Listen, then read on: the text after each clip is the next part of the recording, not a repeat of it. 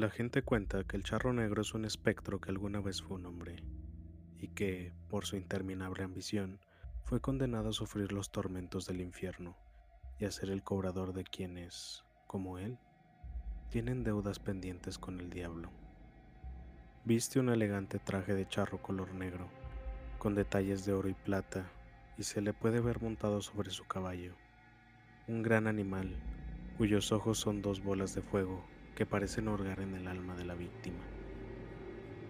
Dicen que cuando el sol comienza a esconderse y las gallinas trepan los árboles para dormirse, las madres meten a sus hijos, las puertas de las casas son atrancadas y los viajeros apresuran el paso mientras rezan.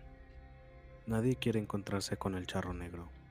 Se dice que acechan las lejanías de la zona urbana y se presenta ante aquellos que viajan solos Dicen que es porque los solitarios son presa fácil. Quizá sea por el miedo que sienten y que a veces los incita a tomar malas decisiones. La leyenda cuenta que el charro negro provenía de una familia humilde. Sus padres, aunque lo amaban, nunca pudieron cumplirle sus caprichos. Al charro siempre le gustó ir bien vestido, a veces incluso no comía durante días para ahorrarse unos pesos y con lo juntado poder comprar un buen sombrero. Sin embargo, estaba cansado de su inagotable pobreza. Por más que trabajaba, el dinero nunca le alcanzaba tenía que andar todo el día con las manos llenas de tierra. Un día, después de la muerte de sus padres, invocó al diablo para pedirle riqueza. No se sabe cómo lo consiguió, pero finalmente Lucifer se apareció.